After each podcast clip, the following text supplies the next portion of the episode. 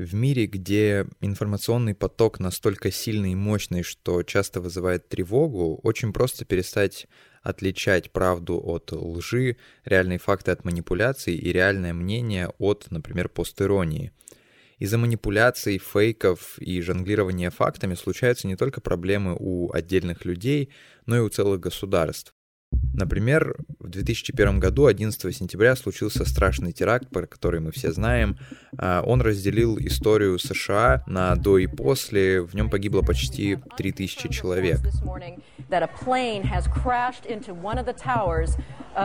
Власти США тогда начали активно искать организаторов теракта, чтобы нанести ответный удар. Быстро поняли, что это Аль-Каида, но вместо того, чтобы точечно пытаться обезвредить террористов, они решили напасть на целую страну. И страной этой, вопреки мнению и ожиданиям людей, стал не Афганистан, а Ирак. США решили туда вторгнуться, чтобы свергнуть Саддама Хусейна. Для оправдания этой интервенции за несколько месяцев до непосредственного вторжения в Ирак в 2003 году использовали разные способы. Одним из таких знаковых событий, примерно за полтора-два месяца до вторжения в Ирак, стало выступление госсекретаря США Колина Паула в Совете Безопасности ООН. На этом выступлении он продемонстрировал пробирку, якобы содержащую разработанное Саддамом Хусейном биологическое оружие. Тогда простого утверждения со ссылками на какие-то секретные доклады спецслужб о том, что Саддам разрабатывает ОМП, оружие массового поражения, хватило для того, чтобы в 2003 году 71% людей поддержали военную интервенцию. Если что, статистика согласно исследованию, проведенному Центром Pew Research. С другой стороны, люди и СМИ, выступавшие против этой интервенции, виделись многим сумасшедшими фанатиками, оправдывающими терроризм. А вот эта пробирка Колина Паула и его выступление использовалось разного рода нечистоплотными пропагандистами, в том числе, конечно, российскими, чтобы рассказать о том, как ведут себя США в Ираке и вообще под какими предлогами они ведут военные кампании за границей. При этом интересно, что, конечно, никакого биологического оружия в пробирке внутри не содержалось. Вообще, кто бы дал провести его в здание ООН. Более того, даже на стенограмме и на видео выступления Паула понятно, что он использует и говорит об этой пробирке только в контексте того, что вот такой щепотки биологического оружия объема чайной ложки про сибирскую язву он, кажется, упоминал, а, хватит для вообще разрушительных последствий. Да и сам позже Паул отмечал, что, скорее всего, спецслужбы ввели его в заблуждение, и никакого биологического оружия в Ираке не было. Ну и, собственно, потом мы узнали, да, действительно, никакого биологического оружия в Ираке не было найдено. Но вот эта история с пробиркой, она для меня как иллюстрация слова «постправда», когда одна дезинформация используется для того, чтобы убедить людей в одном, другие, другие люди используют эту дезинформацию, еще более ее э, изменяя и манипулируя ей для того, чтобы убедить других людей в других вещах. В итоге все это превращается в, одну такой, в один такой большой комок дезинформации, который приводит ну, вообще-то к изменению жизни людей в другой стране и вообще к очень-очень неприятным последствиям не только для США, но и, например, для того же Ирака. Количество дезинформации с 2001 года увеличилось во много раз, ну и количество людей, проверяющих эту дезинформацию, увеличилось тоже. И теперь мы вообще часто можем услышать о том, что мы живем в эпоху постправды, когда эмоциональное высказывание собственного мнения и такая театральность, как, например, у Паула, а, личные убеждения, все это является намного более ценным и значимым, чем объективные факты. Также часто можно услышать, что и объективности не существует, и непредвзятости не существует, и вообще нельзя верить тому, что мы видим, слышим или читаем. Мне на самом деле давно хотелось поговорить на тему правды, постправды, факт-чекинга, такого вот разделения и поляризации общества. И этот выпуск как раз об этом. Это подкаст Макридина, меня зовут Иван. Сегодня поговорим про правду и то, нужна ли она нам.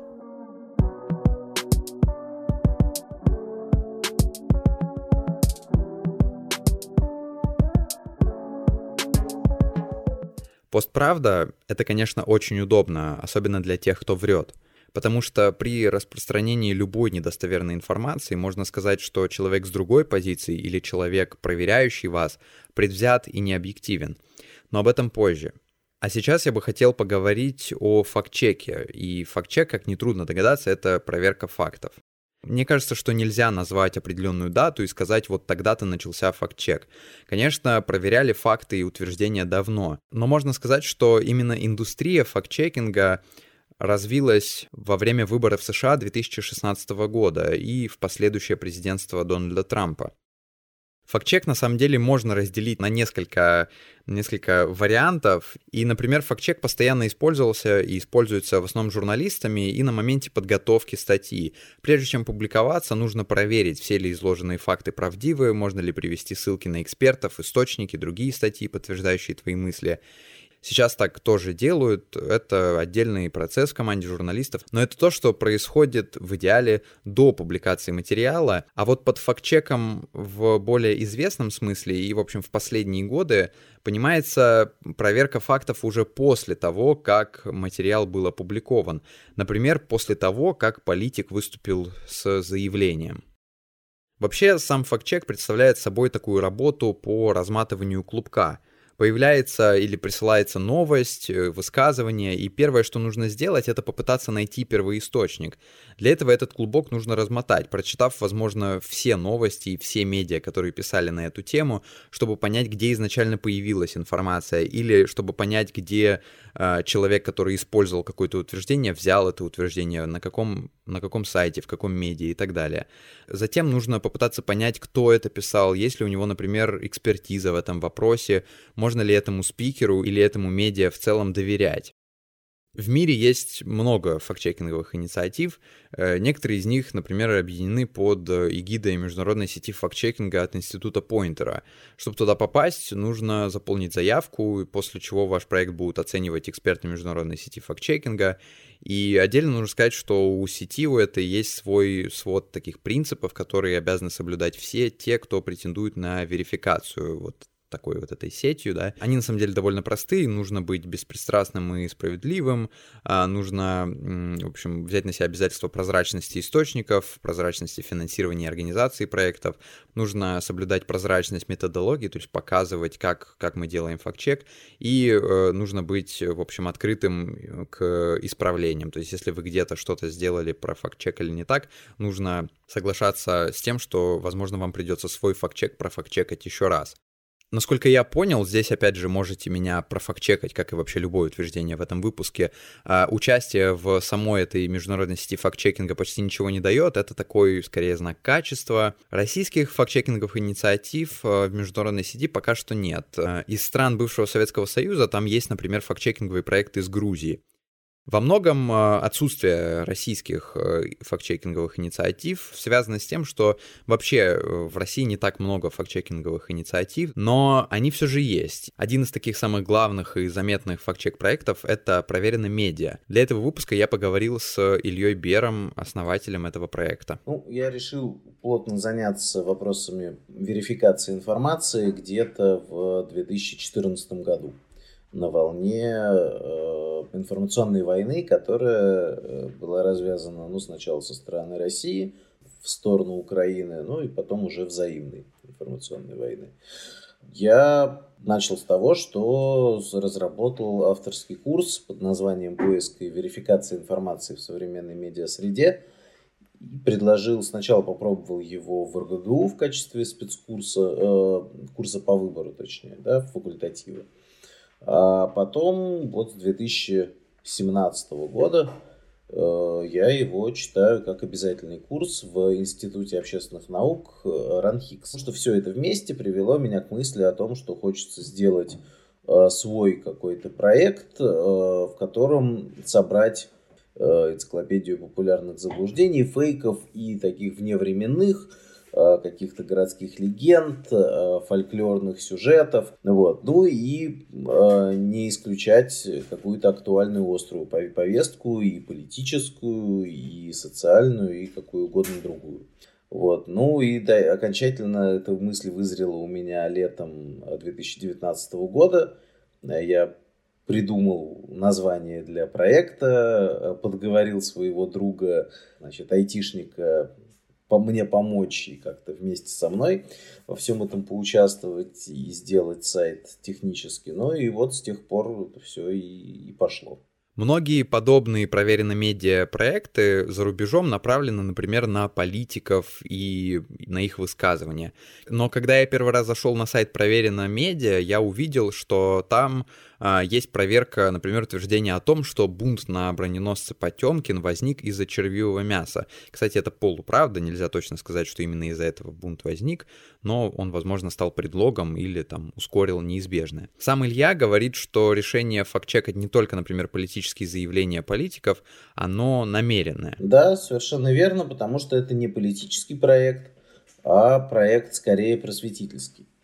Просто политика – это часть жизни – такая же часть жизни, как э, культура, наука и все остальное. И э, мы проверяем все, что нам кажется интересным и важным – все, что составляет э, круг наших интересов людей, которые в проекте работают. И вот, соответственно, наши проверки этим самым нашим интересам и соответствуют. Отдельно хочется отметить мысль Ли, которая особенно важно звучит сейчас, когда мы, например, говорим о вакцинации и о том, что люди с спутником Ви живут два года и следом умирают. И здесь критически важно понимать, что такое авторитетный источник по каждой конкретной теме, чем он отличается от неавторитетного, и примерно иметь в голове ну, вот, представление, где искать эти авторитетные источники, кому верить скорее можно, да, кому нет.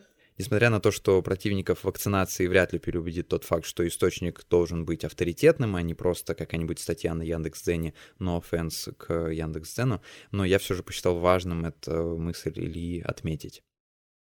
Кстати, вот как и в случае с броненосцем Потемкин, где, в общем, факт о бунте из-за червивого мяса является полуправдой, а во многих других случаях тоже нельзя точно сказать, правда или ложь. Да? Вообще в фактчекинговых проектах, в международных и в том числе в российском проверенном медиа, часто выносятся такие а, небинарные, что ли, вердикты. Ну и на самом деле вообще довольно часто встречается именно вот такая информация, которую нельзя разделить на черное и белое, на фейк и на правду.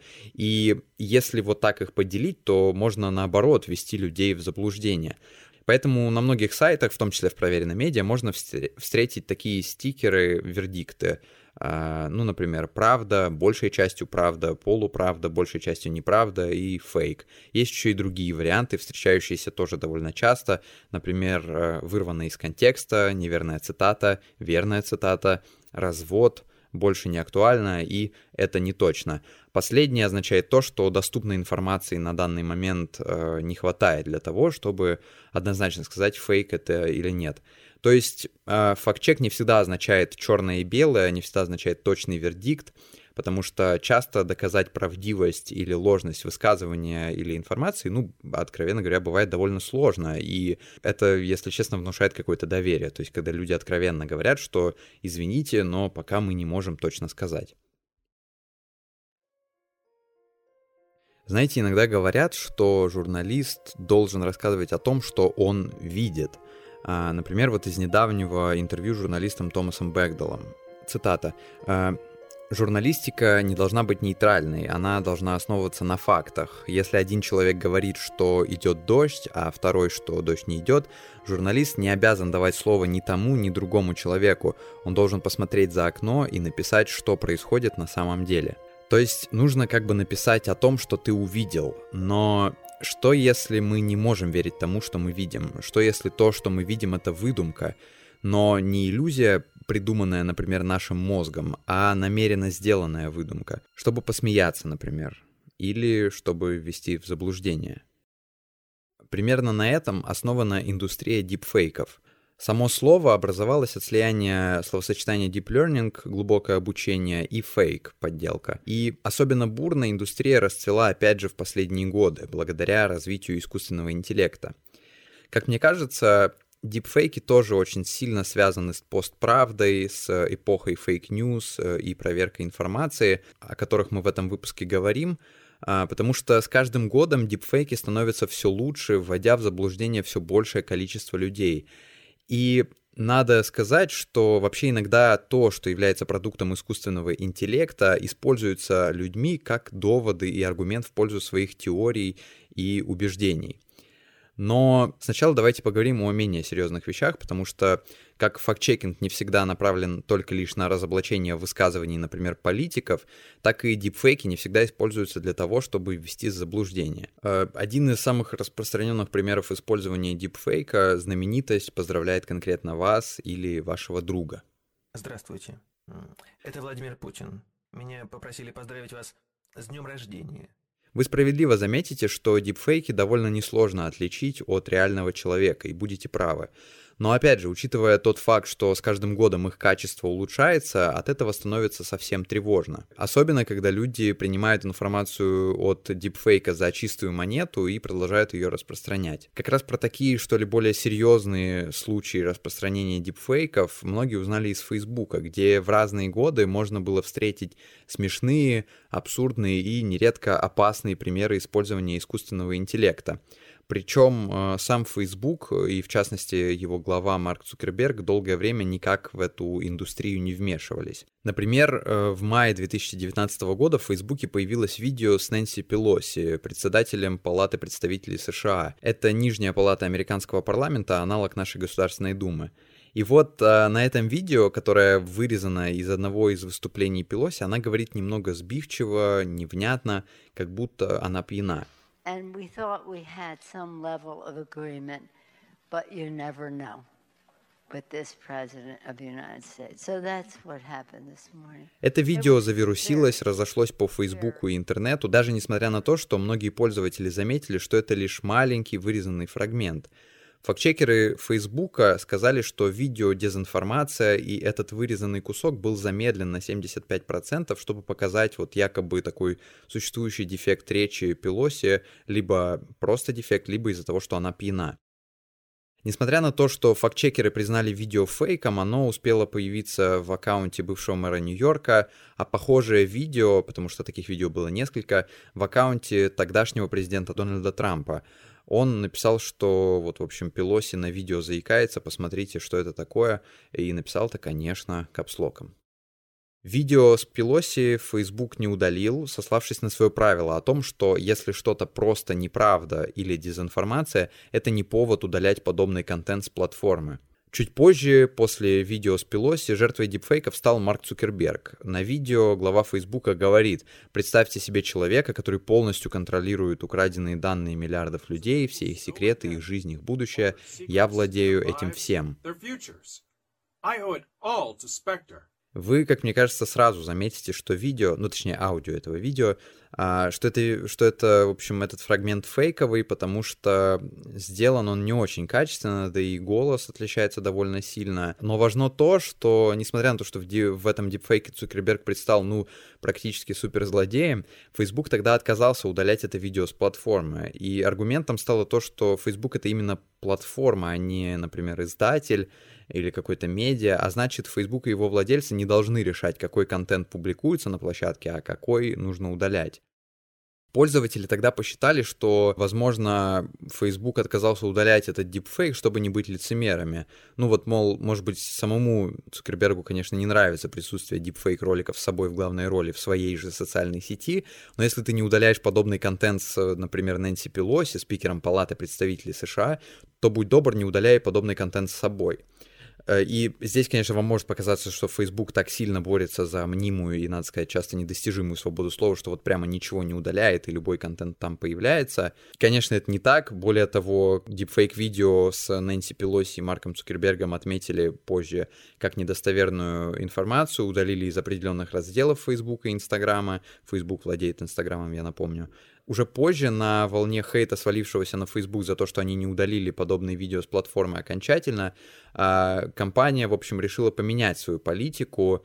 Через какое-то время Facebook сказал, что все-таки будет банить подобные дефейк-видео. Но иронично то, что видео с Пелоси, первое видео, из-за которого у всех так подгорало, Facebook не удалил, потому что, как вы помните, это не дипфейк в привычном понимании, да, то есть это не видео, сделанное с помощью искусственного интеллекта, это замедленное видео. В общем, видео не удалили, но Facebook обновил тогда правила, сказав, что он будет банить контент, если это продукт искусственного интеллекта или машинного обучения, который, цитата, объединяет, заменяет или накладывает контент на видео, делая его аутентичным. К слову, да, как я и говорил до этого, Нэнси Пелоси и дальше становилась предметом таких вот э, смоделированных видео уже позже, в августе 2020 года. И Facebook вроде как тоже отказался удалить это видео, потому что оно тоже было замедленным, но на него повесили лейбл э, «частично ложь». При этом э, другие соцсети это видео удалили, например, YouTube. В самих вот этих обновленных правилах новых э, очень много разных оговорок. Например, там сказано, что не будет запрещена сатира, но как бы непонятно, что это такое. Вот для кого-то, например, видео с Нэнси Пелоси, которая как будто бы пьяная, это вполне себе сатира, такая злая, или ну вот, в общем, ну понимаете, о чем я, короче. А, или вот, например, э, видео, ну вы услышите только аудио, где Обама говорит, что мы вступаем в эру, где наши враги могут показать, как любой из нас может говорить любые вещи в любой момент времени. Например, я могу сказать довольно простую вещь.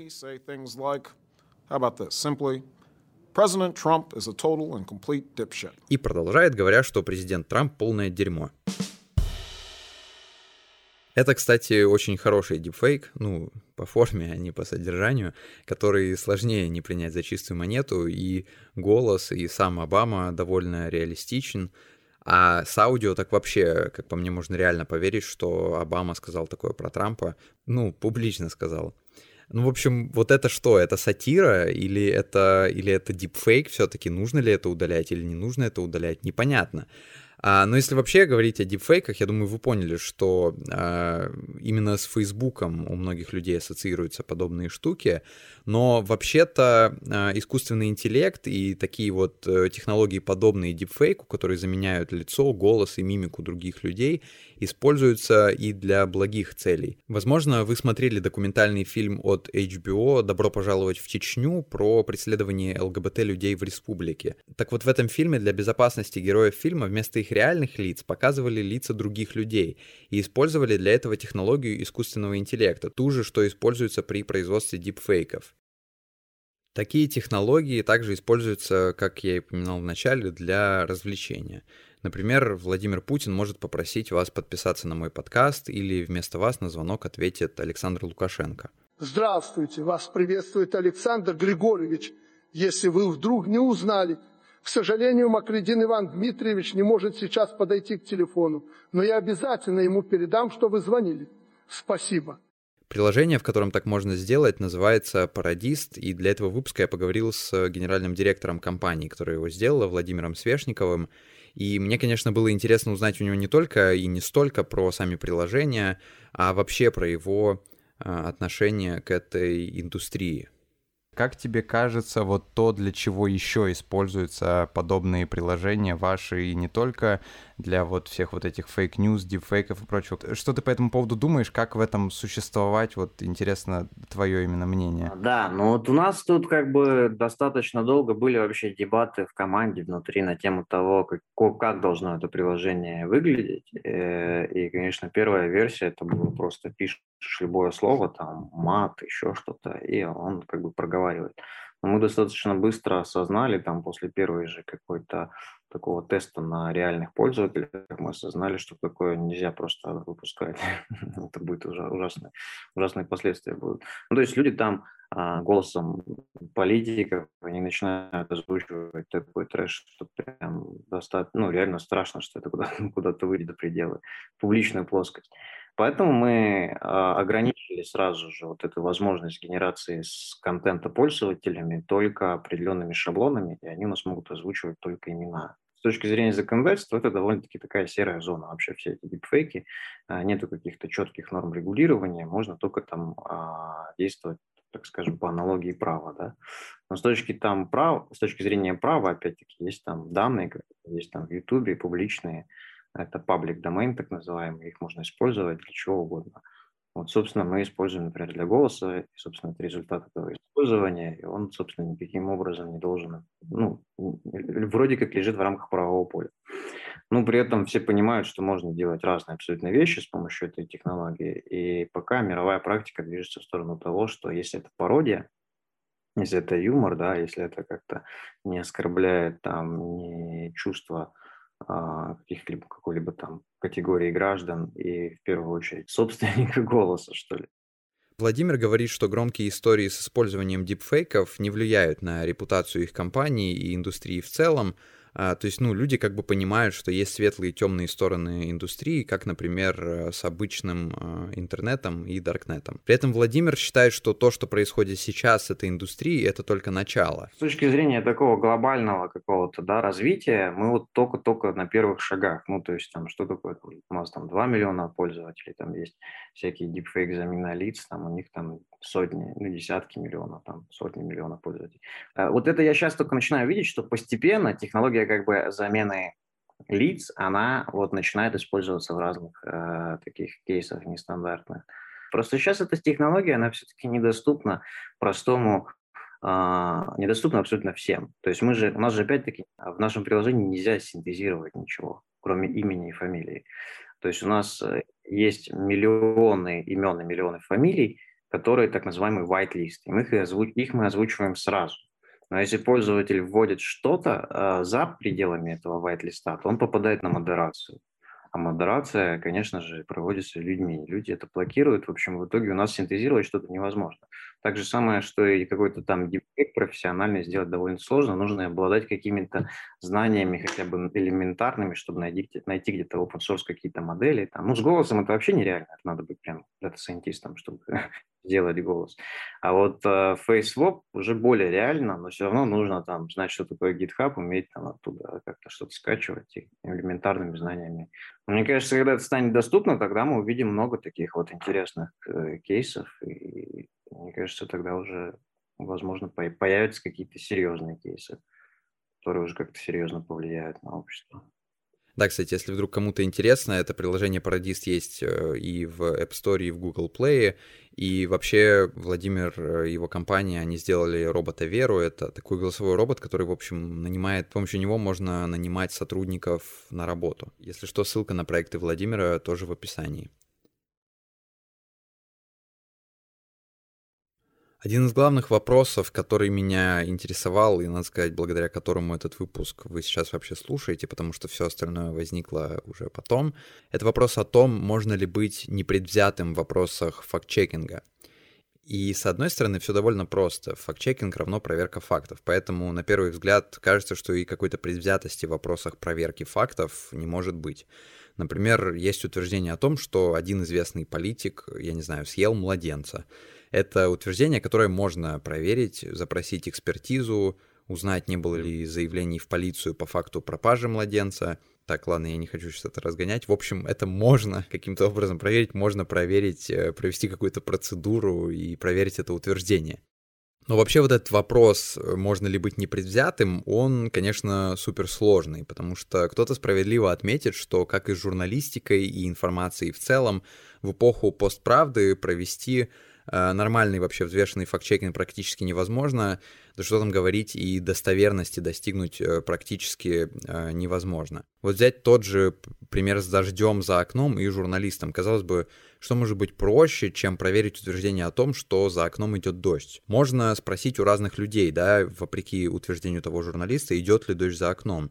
Но можно ли надеяться на человека и на то, что он скажет правду? Окей, можно, согласно рекомендации журналиста Томаса Бэгдала, посмотреть в окно самому.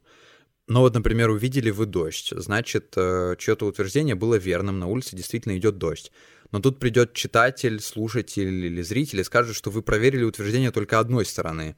Или и того хуже скажет, что вам заплатили за то, чтобы вы сказали, что на улице идет дождь. И как тут быть? Понятное дело, что я сейчас утрирую и разгоняю, но все равно вот как тут быть?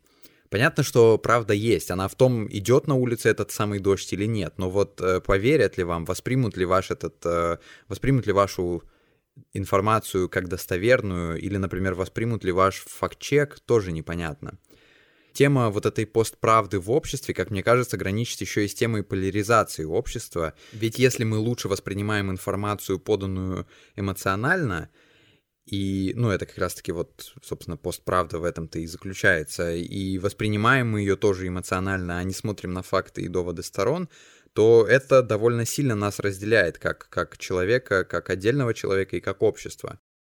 Соответственно, если суть факт-чекинга — это убрать эмоции и рассмотреть вопрос, ориентируясь лишь на факты и то, соответствует ли им преподносимая информация, то факт-чекинг и проверка фактов это, эту, эту поляризацию в обществе может только усиливать. И здесь продолжит Илья Бер. Согласны, если они видят факт-чекинг, который разбивает как одну из основ их мировоззрения, а это происходит регулярно, да, то для части людей, особенно радикально настроенных и одновременно нерационально э, настроенных, такой, такой разбор может быть триггером, наоборот, еще большей радикализации своей позиции, того, что люди будут считать, что, значит, понятно, факт-чекинг это очередная, очередные козни какой-нибудь э, страшной тайной силы, мировой закулисы, значит, либералов или кого-нибудь еще, которые все это направлено на то, чтобы, значит, разрушить ценности, в которые верит человек.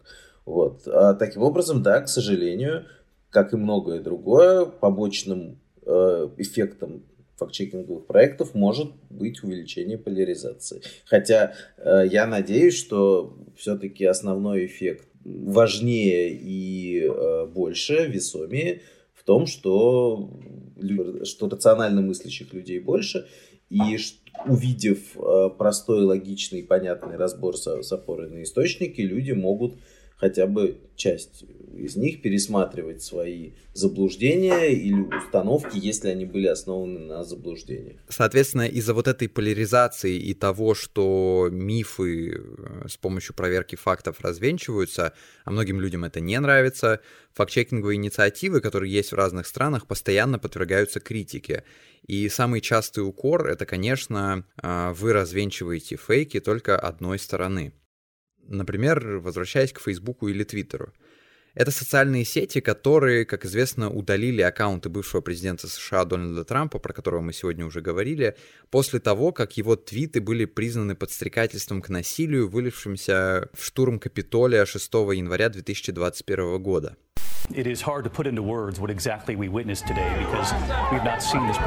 Всего нападение на Капитолий унесло жизни пяти человек. Возможно, вы знаете, что до этого у Трампа и других политиков-республиканцев в социальных сетях регулярно появлялись плашки «дезинформация», «введение в заблуждение» и вот, вот это все. Подобные плашки выдают third-party фактчекеры, то есть сторонние команды людей из разных стран мира, которые сотрудничают с Твиттером, Фейсбуком, Инстаграмом, а, Ютубом и другими социальными сетями, и вы также могли видеть, что у Трампа и его сторонников от вот этих вот плашек с э, тем, что якобы они распространяют дезинформацию, у всех сторонников Трампа и у самого Трампа нехило от этого бомбит. И основная причина, как говорил сам Трамп, в том, что посты с дезинформацией и ложью от левых средств массовой информации, типа там CNN, New York Times, и от политиков-демократов, вот их утверждения дезинформации не помечаются. Конечно, он не приводил никаких весомых аргументов в пользу своих теорий, а, кроме твитов типа «вы украли выборы», но, как известно, в эпоху постправды аргументы в несильном почете, поэтому тезисы Трампа о предвзятости социальных сетей подхватывались правыми консервативными медиа, а, ну, в общем, теми, которыми, я сейчас намеренно упрощаю, любят Трампа. Но если все-таки допустить, а, что Байден или Обама или другой политик-демократ в Америке публиковал fake news, то в утверждениях Трампа, напротив, получается, есть правда, потому что действительно очень сложно или невозможно вспомнить о случаях, когда, например, твиты Байдена или Обамы помечались дезинформацией или просто недопустимыми на определенной платформе. Опять же, если вы помните такие случаи, напишите мне.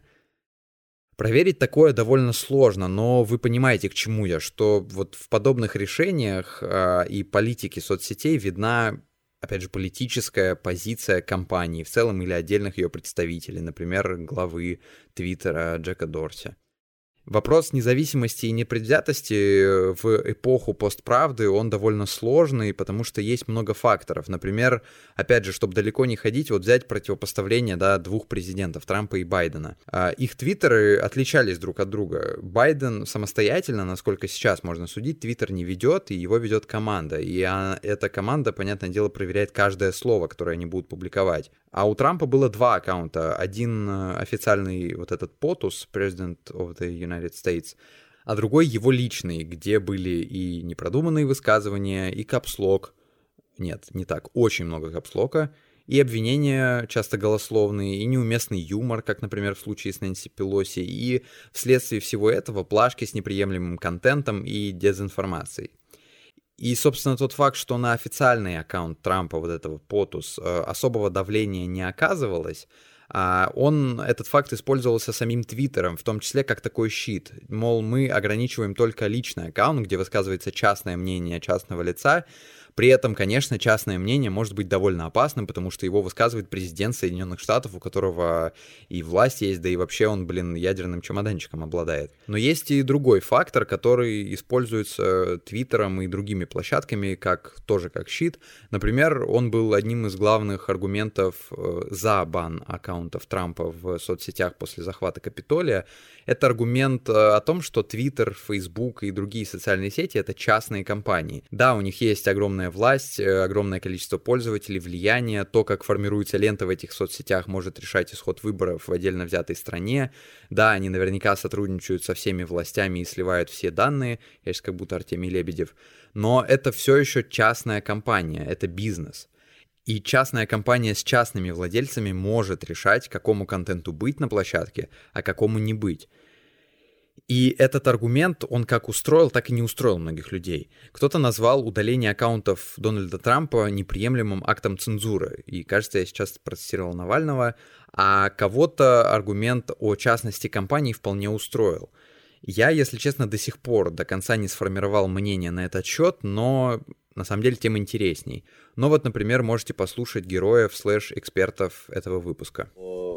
Твиттер в своем праве. Это Илья Бер. Имел право на такое действие. При этом я считаю, что это серьезная ошибка. И что делать этого было не нужно, потому что вред вот этого действия э, превосходит э, положительные, предполагаемые положительные последствия. А сейчас будет Юрий Бершицкий, автор-редактор рубрики «Антифейк» в издании «The Insider».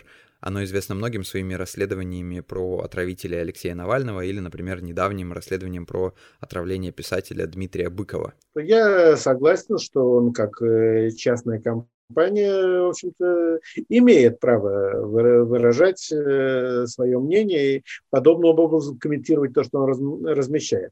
Другое дело, что мне кажется несколько сомнительным э, решение закрыть э, аккаунт Трампа вообще. Тут они, что называется, не, наверное, злоупотребили своим монопольным правом на рынке люди левых взглядов, э, левых пониманий американской политики соглашаются с Твиттером и говорят, что Трампу нужно было внимательнее читать пользовательское соглашение. Но вот опять же, можно рассмотреть это с точки зрения фактчека.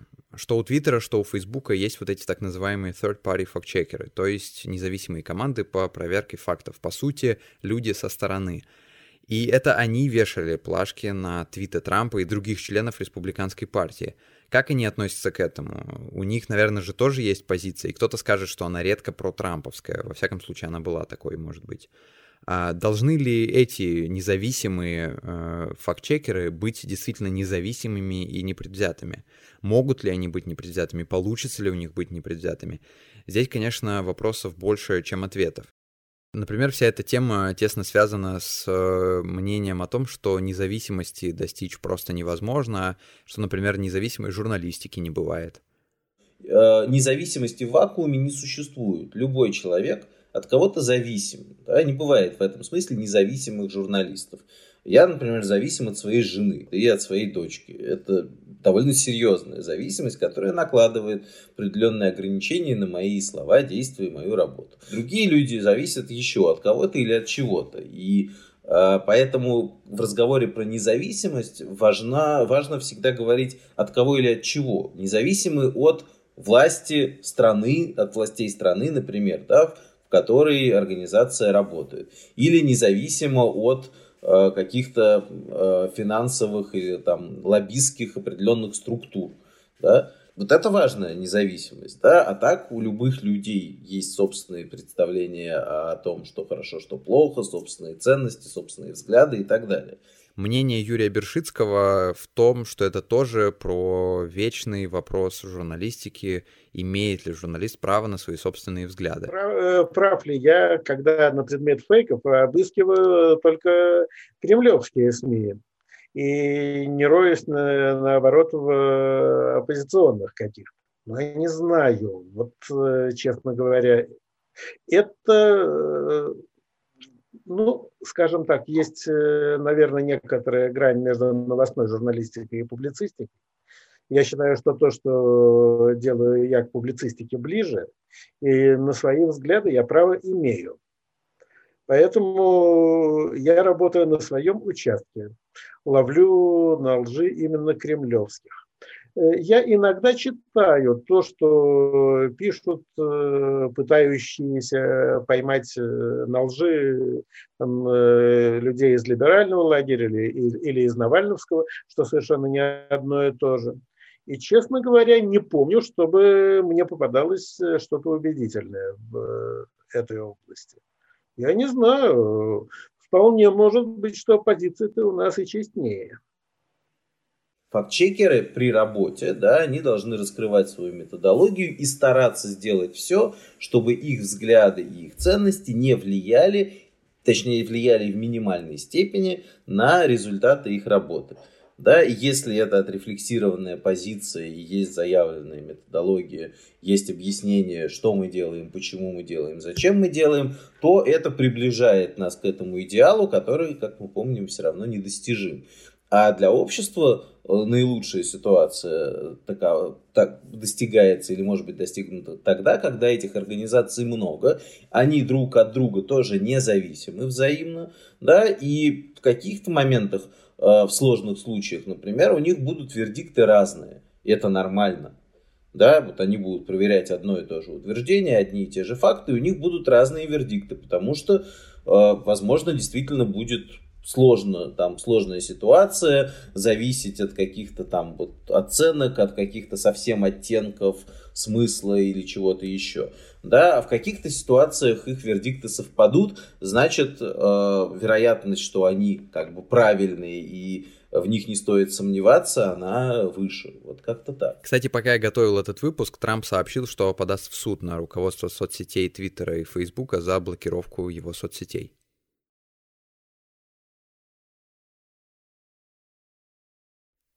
Если поговорить о отдельных фактчекинговых инициативах, э, то тут, конечно, картина получше. Потому что есть, например, сервис PolitiFact от института Пойнтера, а, и вот в нем можно прямо посмотреть, какие утверждения разных президентов сервис проверяет, а, проверял и какой у президента рейтинг. По количеству лживых утверждений Трамп там на первом месте. У него утверждений точно ложных, а еще, как и во многих других э, фактчекинговых организациях, есть э, скорее ложные утверждения, скорее правдивые, правдивые. И есть вот прикольная Pants on Fire. Это те утверждения, от которых сгорает пятая точка.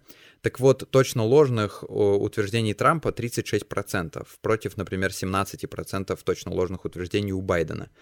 Понятно, что у Трампа подобный счет и подобный, в общем, рейтинг накопился за годы президентства, а Байден президентом, по сути, только стал. Но все же в целом по статистике, в сравнении можно отметить, что у Трампа ложных и скорее ложных утверждений намного больше. Ой, кстати, от тех, от которых э, горит пятая точка, тоже больше. Несмотря на то, что можно отследить, как, например, PolitiFact делает свой факт-чек, то есть можно отследить методологию, можно отследить, откуда они получают деньги, можно в целом посмотреть, по каких вообще политиков и публичных персон они находят ложные утверждения. Например, у Обамы и у Байдена тоже есть утверждения, от которых сгорает пятая точка, по мнению PolitiFact. Тем не менее, мне кажется, все равно все остаются при своем мнении и наверняка предъявляют политифекту за необъективность. И на самом деле вот я нашел информацию о том, что профессор политологии Университета Миннесоты Эрик Остермайер э, проанализировал 511 историй сайта PolitiFact, э, и он обнаружил, что количество про проанализированных а, заявлений республиканцев и демократов были в целом сопоставимыми, но республиканцам были присвоены значительно более жесткие оценки, и они, в общем, получали чаще утверждения о том, что это утверждения ложные, или там вот, что у них э, сгорают э, пятые точки от утверждений и так далее. Плюс, ну, есть претензии насчет того, что PolitiFact не, не всегда прозрачен в отношении того, как комментарии были отобраны. Сами же PolitiFact говорят, что они привыкли слушать резкую реакцию со стороны людей с разных сторон, а, с обоих концов, да, политического вот этого спектра, но они новостная организация, и они выбирают, какие факты проверить, основываясь на чисто вот на том, какие новости появляются. При этом все равно, как вы понимаете, независимым э, фактчекинговым организациям, ну, собственно, тоже прилетает. В общем, мне кажется, что даже несмотря на вот эту прозрачность, все равно все остаются при своем мнении. И мне кажется, что это и есть ответ на вопрос, который я задал в начале э, этого, в общем, этого абзаца, этого раздела. Это, конечно, только мое личное мнение, но мне представляется, что совершенно неважно, а, можно ли быть объективным в вопросах факт-чекинга, журналистики или доставки информации, неважно, потому что это почти никому не нужно. Конечно, есть отдельные люди, которые считают, что им это важно, я и сам себя к таким, нескромно, надо сказать, отношу, но тут два варианта. Либо ради нас никто не будет стараться, либо мы вовсе ошибаемся и думаем, что мы хотим достучаться до правды, а не до постправды, а сами в этой попытке достичь понимания работаем на всю ту же поляризацию. И идеал, который у нас в голове, возможно, есть, его все равно никаким образом нельзя достичь. В конце нужно также сказать, что проблема не только в политиках и злодеях, которые используют эпоху постправды в своих целях. Проблема и в самых обычных рядовых людях, которые не только верят в подобные штуки, но еще и распространяют их, хотя, возможно, опять же, это тоже человеческая природа вообще конспирологические теории, они выглядят э, для многих очень привлекательно. Потому что, да, это какой-то такой детективный жанр, это что-то такое вообще очень интересное и необычное, а реалистичное объяснение происходящего по сравнению с этим скучновато. Так что, вот, э, скажем так, не самая интеллектуально продвинутая часть избирателей на это охотно клюет. То есть как бы нельзя сказать, что определенный электорат просто глупее. Хотя, конечно, даже просто человек в столице имеет более широкое представление о жизни, о мире, и больше зарабатывает, имеет возможность смотреть этот мир, да и в целом думать, может быть, не только о том, как себя прокормить. Но вообще, как мне кажется, и я здесь не претендую на истину, есть определенная прослойка людей, которая действительно не верит ни во что. Политологи, возможно, скажут, что это в России случилось в том числе благодаря автократии, которую строят уже 20 лет, потому что в автократии общество, как мы знаем, не доверяет власти, а власть не доверяет обществу. И опять же, о недоверии можно как раз сейчас судить во время вакцинации, это особенно ярко видно. Ну и вообще есть вот это, знаете, возможно, вы сами, кстати, к таким относитесь, я не знаю. А, есть вот, это, вот эти люди, которые говорят о том, что правду мы никогда не узнаем. Правда сокрыта от нас, а если нам что-то показывают, это только потому, что они сами так решили. И я думаю, что многие журналисты, например, часто это слышат не только от аудитории, но еще и от своих близких людей. Например, что ты лезешь, что вы там копаетесь, все равно мы никогда не узнаем, где правда. Чей-то дворец, например. И, конечно, для владельцев дворца такое мнение народа и их такой абсентеизм, позиция гражданского неучастия, она очень удобна. Потому что ну, действительно, вот даже сейчас я говорил про политэффект, а вы можете сказать, вот ты нам говоришь о том, что они независимые, а откуда ты знаешь, что они независимые? А ты вот посмотрел, что у них на сайте написано, откуда они получают финансирование, а вдруг они не получают финансирование только оттуда, вдруг там еще есть 15 э, э, правительств разных государств, которые хотят того, чтобы Россия была разрушена, или там, ну, в общем, вы, вы сами прекрасно знаете эту риторику. И, возможно, именно все эти дипфейки и искажения фактов занимают так много повестки, и так много про них говорят, и про факт-чекинг говорят. Не потому что людей, которые говорили, мы никогда не узнаем правду, стало много, и всегда было много. Но вот воспользоваться и вообще высказать такое мнение смогли они только сейчас, в эпоху интернета, когда у каждого есть трибуна. И политики, собственно, этим пользуются, потому что ты можешь говорить эмоциональные утверждения, никак не подкреплять их фактами, но ты найдешь людей, которые будут тебя поддерживать, несмотря на это.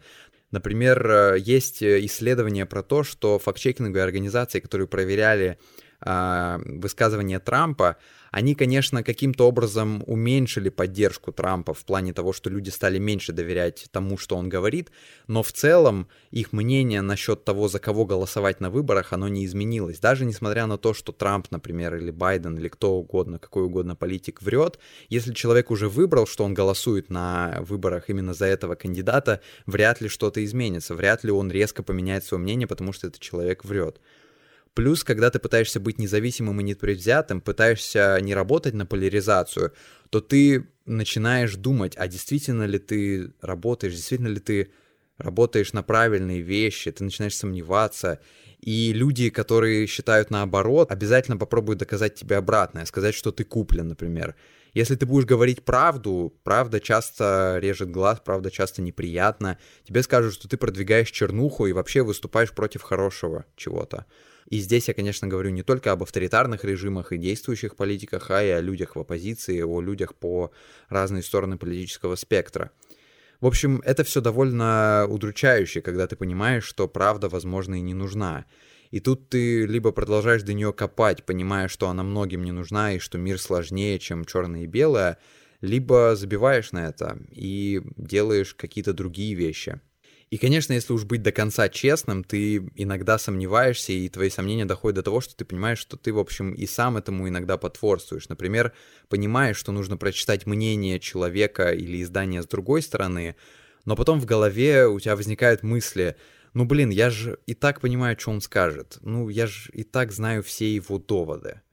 И даже если часто именно так и оказывается, даже если часто ты действительно знаешь, о чем тебе человек скажет, какие доводы и аргументы он приведет, все равно, наверное, нужно читать и терпеливо изучать, чтобы самому не работать на постправду и поляризацию. Наверное, не знаю.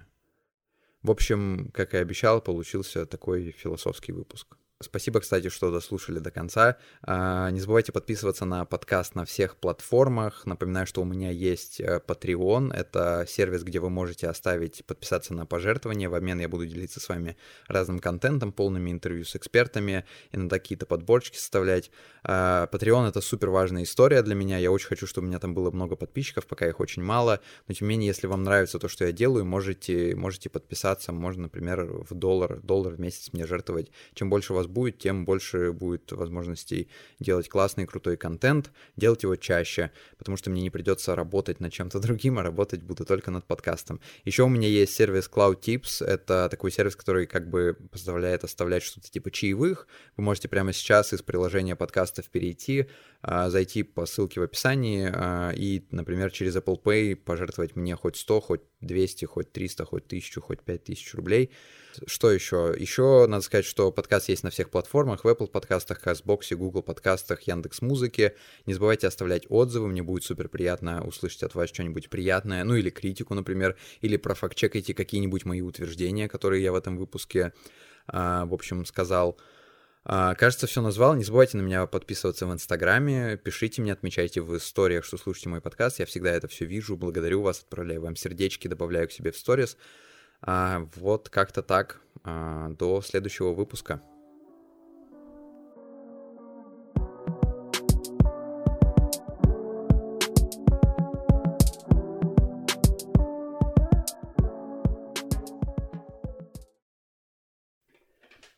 О боже.